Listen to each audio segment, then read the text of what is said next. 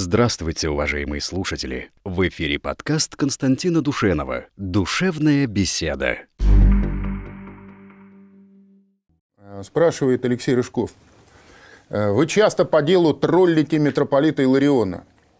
Как, как его поругал какой-то батюшка? Ну вот профессор Осипов, лекции которого есть в плейлистах День ТВ, продвигает ересь Оригена – что спасутся и праведные, и грешные, и даже бесы. Это же рубит под корень весь христианский смысл жизни, как же верблюда-то проглотили. Алексей, значит, Ориген пишется через О. Он не Ориген, а Ориген. Значит, а, а что касается профессора Осипова, ну, он не первый, кто пытается, так сказать, продвинуть эту мысль. А, с моей точки зрения, это Эту идею пытаются продвигать люди, которым просто страшно за, за собственное будущее. Они хотят на всякий случай самому себе выписать индульгенцию. А, вот в той будущей вечной жизни. Но я так думаю, что значит, не зря Христос сказал, что небо и земля придут, а из словес моих ее-то не придет. Да?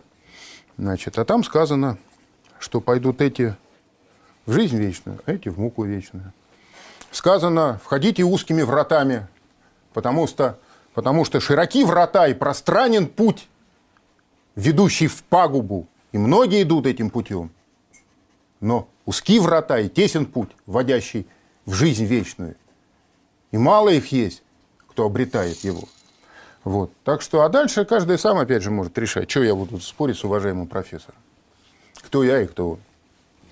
Я просто хочу сказать, что ну, все-таки профессор Озимов, он профессор, прежде всего, да, он а, не проповедник, не священнослужитель, а он излагает некие знания, которые а, он где-то получил. Возможно, он рассказал про вот эту концепцию, и это вызвало такую реакцию отрицательную. То есть, не являясь адептом, потому что, ну, повторяю, сложно профессору в этом случае проповедовать. Ну, мне, мне так кажется. Я просто вспомнил, хотел сказать об этом в первой части программы, но тем не менее, помолитесь за отца Германа Чеснокова, он тоже находится в тяжелом состоянии, болен коронавирусом, сейчас находится в Химках, в госпитале. И этот человек очень близкий к каналу, так вот мало кто об этом знает, но тем не менее сейчас я могу сказать об этом. Так что э, это известный очень человек, он такой экзорцист, и, надо сказать, что о нем слух по всей Руси Э, прошелся. Но Осипова мы тоже уважаем. Его ролики есть действительно на канале. Но я думаю, что все-таки это была академическая лекция, а не, какое-то, не какая-то проповедь. Аркадий спрашивает. Здравствуйте, уважаемые ведущие. А, значит, первый вопрос. А, что можете сказать хорошего или плохого о синодальном переводе Библии? Почему за основу взяли масорецкие тексты, а не септуагинту? И второе, что скажете о детской Библии в изложении протерея Александра Соколова? Аркадьевич, про детскую Библию ничего не скажу, не читал. И кто такой протерей э, Александр Соколов, не знаю. Знаю одно, что э, писать религиозные тексты и вообще говорить о религии с детьми гораздо труднее чем э, со взрослыми людьми. Вот мне приходилось читать «Закон Божий детишкам», я говорил, по-моему, на прошлой программе, а пришлось, приходилось читать спецкурс э, четвертому курсу университета. Вот читать спецкурс четвертому курсу университета гораздо проще, чем говорить о Боге с детьми, которым 6 или 7 лет. Поэтому, э, конечно, к детским Библиям должны предъявляться особые требования. Вот единственное, что я могу сказать. Теперь, что касается синодального перевода Библии. В XIX веке вокруг перевода Библии на русский язык а, шли яростные споры. И, например, а, такой а, угодник Божий, как великий в осветителях Феофан Затворник, он был против перевода Библии на русский язык с церковно-славянского. А вот другой, так сказать, великий святитель XIX века, митрополит Филарет Дроздов московский, тоже ныне причисленный к сонму угодников Божий, он был, так сказать, активным сторонником Э, перевода Библии на русский язык для того, чтобы можно было э, ее, так сказать, в широкий оборот пустить. Но беда ведь в чем заключается, что когда дело... Ведь кто переводил Библию на греческий язык? Что такое септуагинта? Это, значит, за 300 лет до Рождества Христова, когда греческий язык был э, международным языком, как сейчас английский, значит, возникло желание у государственной власти значит, перевести. В Александрийской библиотеке находилось, как известно, крупнейшее в мире собрание рукописей, книг разных.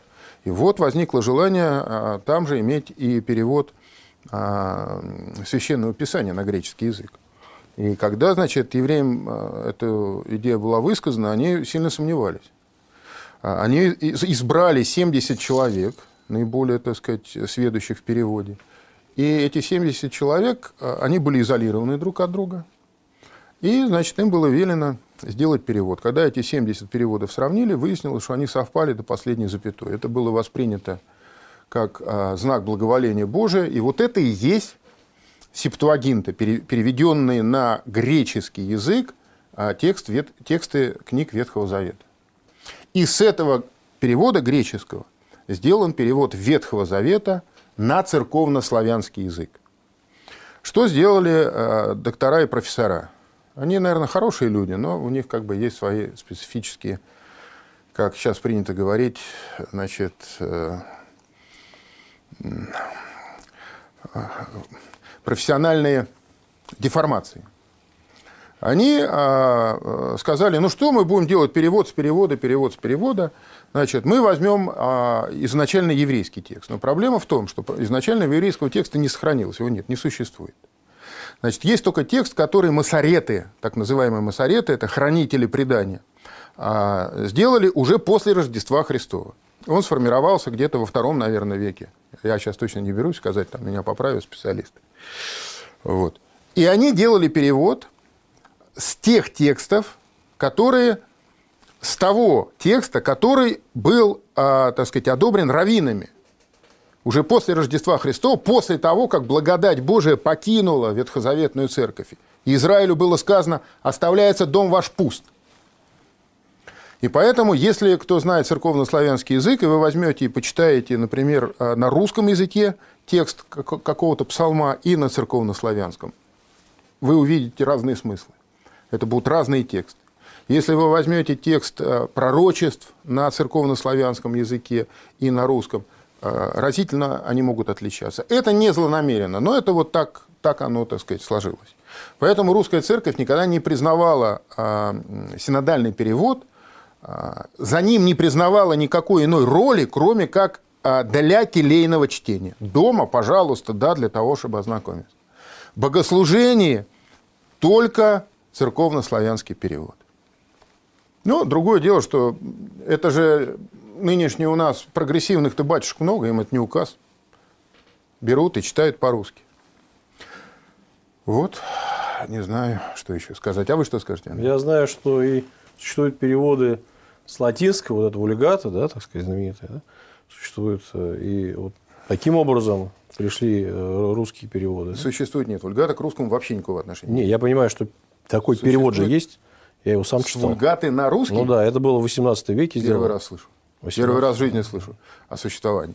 Не, нет, в 18 веке этого не могло быть, потому что в 18 веке все священные тексты издавались только по а, значит, одобрению, а, по повелению государя-императора или государыни-императрицы, да, и только по благословению а, или патриарха, но когда патриарха не стало, по благословению синода. И никакой синод, ни один русский царь никогда не благословил да, создание такого перевода. Значит, но дело не в этом. Э, вы, возможно, вот что имели в виду. Дело в том, что вообще среди всех земных языков многообразие. Существует несколько, их можно по пальцам пересчитать. Это сакральные языки, которые способны к передаче духовных смыслов Священного Писания. Среди них это э, латынь классическая, вот на которой написано вульгата. Это древнегреческий язык, это церковно-славянский язык, это те языки, на которые а, Священное Писание было переведено равноапостольными святыми, руководимыми Духом Святым, который, так сказать, а, почивает и в текстах их перевода. Вот в этом смысле, да, в этом смысле вульгата, она, конечно, находится в ряду вот этих вот изначальных сакральных текстов. Я постараюсь в следующей передаче. Все-таки э, я, наверное, не мог ошибиться, но ну, давайте, мне, мне тоже будет интересно.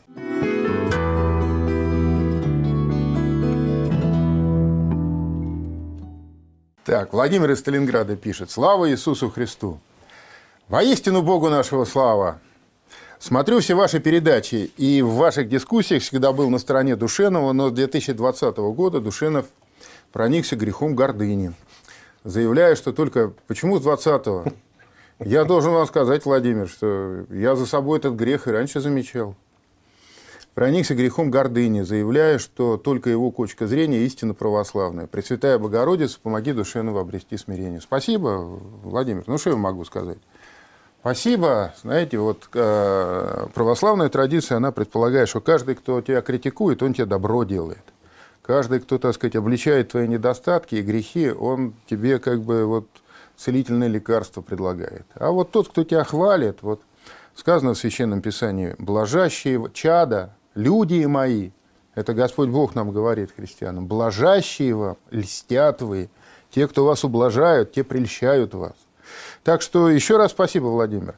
А зрителям я хочу сказать, что есть довольно простой путь определение. Есть такой камертон, церковь имеет специальный инструмент, специальный духовный камертон, с помощью которого можно определить вот то или иное мнение, которое частно высказывает тот или иной, так сказать, христианин. Потому что все мы имеем право высказывать свою точку зрения, да, и э, апостол Павел сказал по этому поводу, да, что нужно, чтобы были и разномыслия между вами, чтобы открылись искусные. Вот. Так вот, чтобы определить, кто, так сказать, ближе к э, церковному пониманию э, вопроса, достаточно сравнить это с голосом церковного предания, со святыми отцами, со святоотеческими писаниями, ну и с текстами Священного Писания, естественно. И э, если наши дискуссии, они хоть кого-то, так сказать, подвигнут э, на то, что он обратится, так сказать, вот к этому первоисточнику живой воды, непосредственно зачерпнет оттуда, да, я думаю, что уже, так сказать, какая-то польза от наших бесед, от наших дискуссий уже имеет место быть. Вот.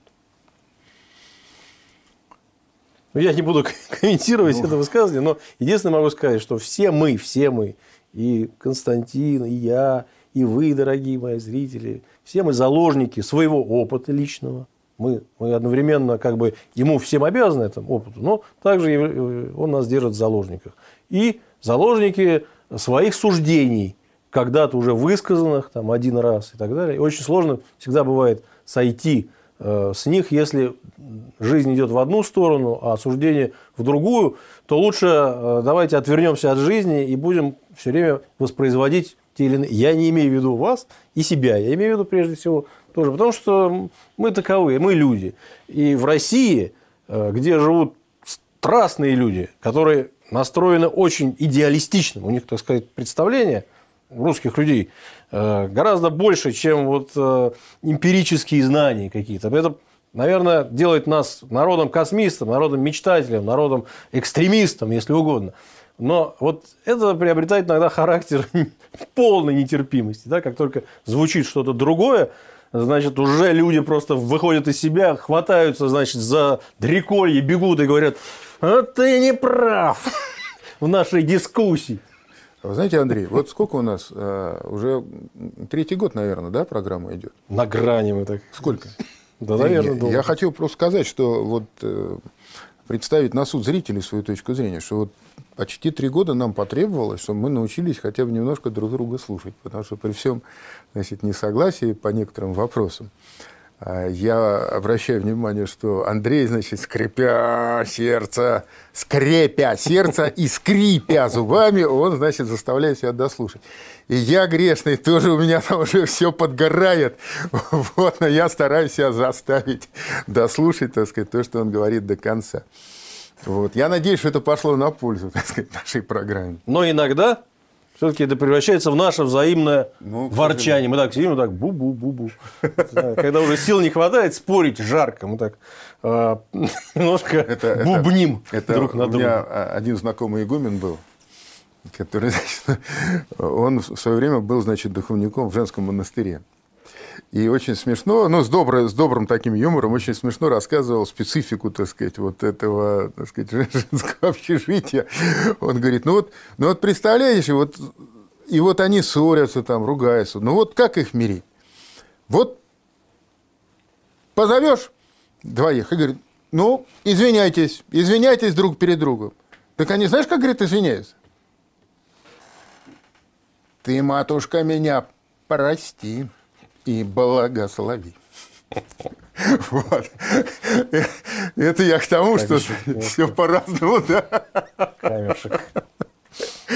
И вот важно не уподобляться этим матушкам.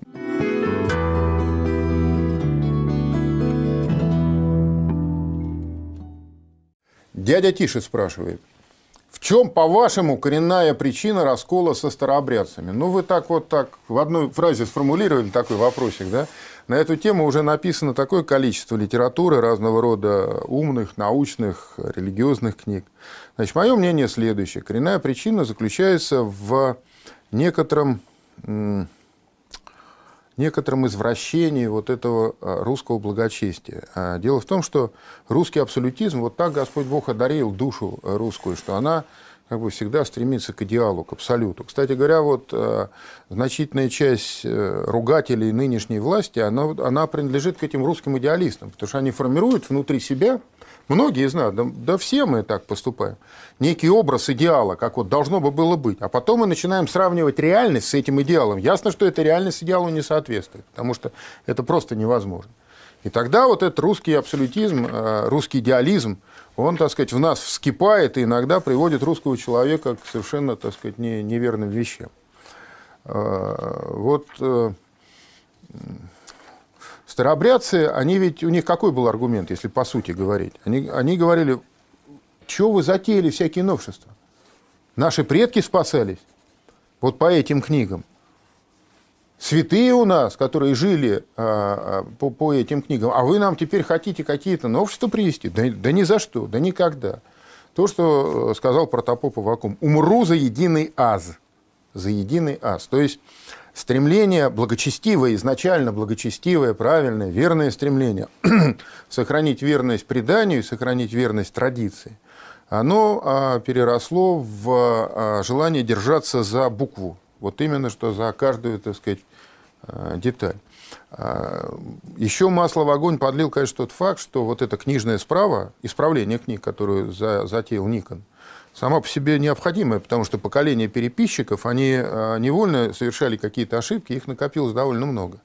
И он хотел э, исправить э, богослужебные книги русские по изначальным греческим оригиналам. Но к этому времени уже, так сказать, той Византии, в которой это все было, уже не существовало. Она уже, так сказать, там была и уния, и по сути дела, вся э, греческая часть находилась под турецким владычеством. И покупать эти книги приходилось в Италии. То есть посылал а, патриарх Никон и государь да, Алексей Михайлович посылал людей с деньгами специально в Европу, в Италию, в католическую Италию, чтобы там в библиотеках а, покупать вот эти вот старые греческие рукописи. И, конечно, для русского сознания это было вообще невместимо. А, что как же, еще мало того, что нам хотят какие-то изменения видеть, так куда они поехали? Куда они поехали? К этим безбожникам, папистам, к латинянам, к еретикам этим бесноват. И, а, ну, вот в результате все это привело к, к такой вот смуте. Да, печальный, конечно. Хотя вот э, история показала, что, конечно, надо было смириться с, э, как бы, с церковным мнением и с, этой, с этим исправлением книг, потому что русская церковь, она существует до сих пор, как, так сказать, единая церковь.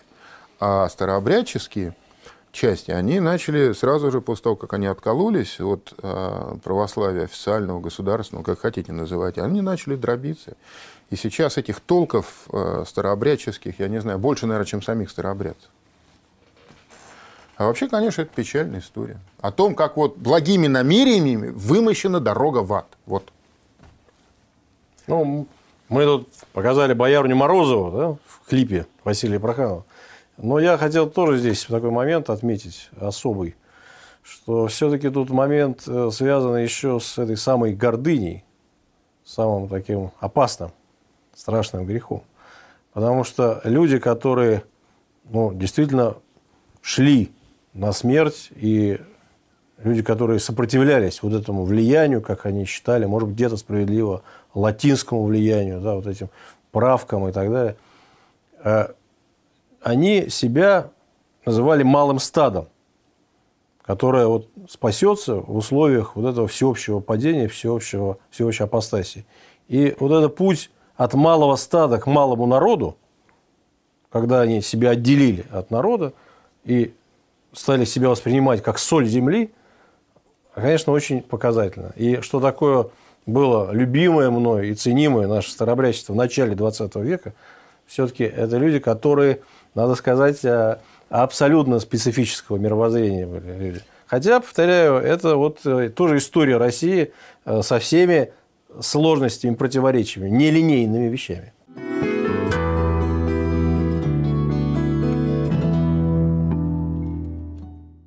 Андрей Кудрявцев прислал нам цитату из Священного Писания, что когда узрите мерзость запустения реченную через пророка Даниила, стоящего на святом месте, читающий да разумеет, тогда, ну, короче говоря, близ есть в преддвериях.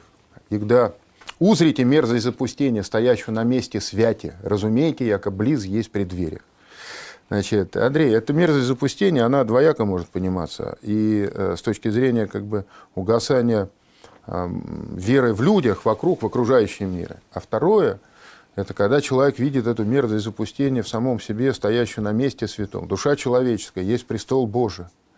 Божий, есть сосуд для упокоения божества.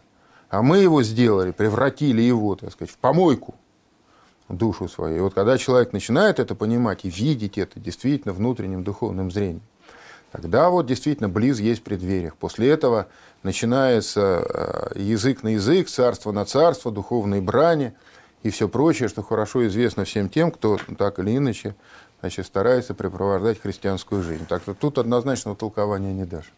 Ну, вкратце скажу, что последние времена, они начались э, с момента, собственно, воплощения слова – то есть явление помазанника Господа Иисуса Христа.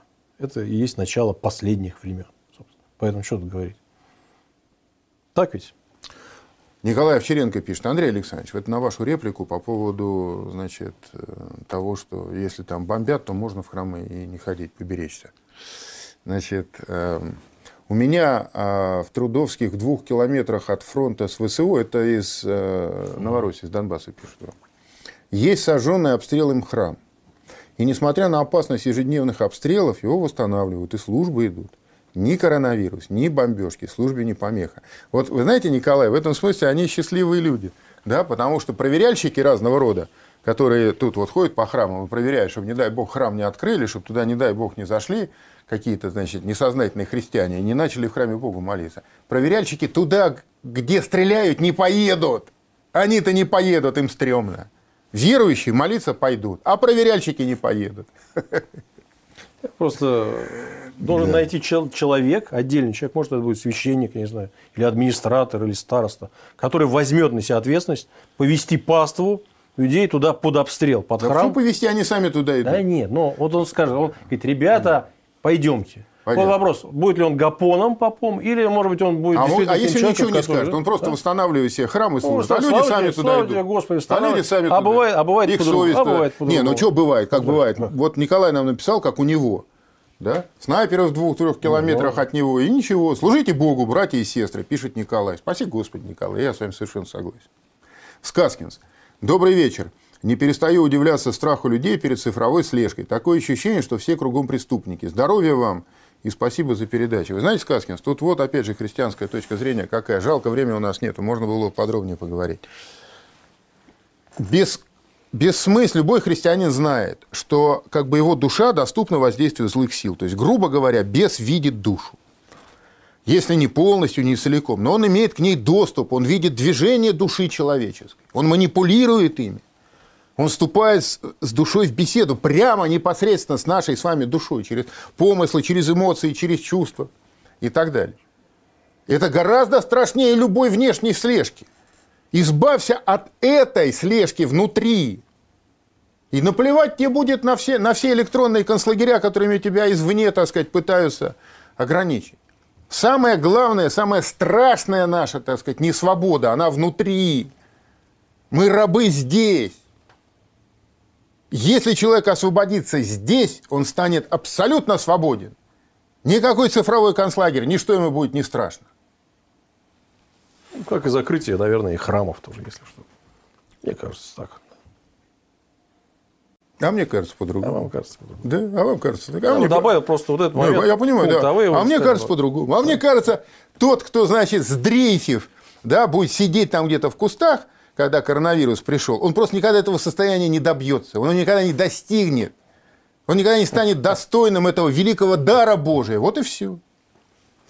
Владимир из Санкт-Петербурга еще раз хочет, э, кстати говоря, подтверждает вашу точку зрения по поводу вопроса о профессоре Осипове. Вот он пишет, что ни к чему подобному, о чем написал зритель, профессор Осипов не призывал. Ну, то есть, он не, не утверждал, что все, все без исключения спасутся, и грешники. Там, Просто он, правильно? видимо, рассказывал увлеченно об этом. Профессор Осипов говорит о надежде на спасение для каждого. Через смирение и покаяние, как э, правый разбойник. Да, да имеющий уши услышит, как говорится. Слава Богу за все. Ну вот, значит, спасибо вам, Владимир. Братья и сестры, дорогие друзья, уважаемые зрители, спасибо вам за ваше терпение, за ваше внимание, за ваши вопросы, за ваше общение. Храни вас Бог. Аминь.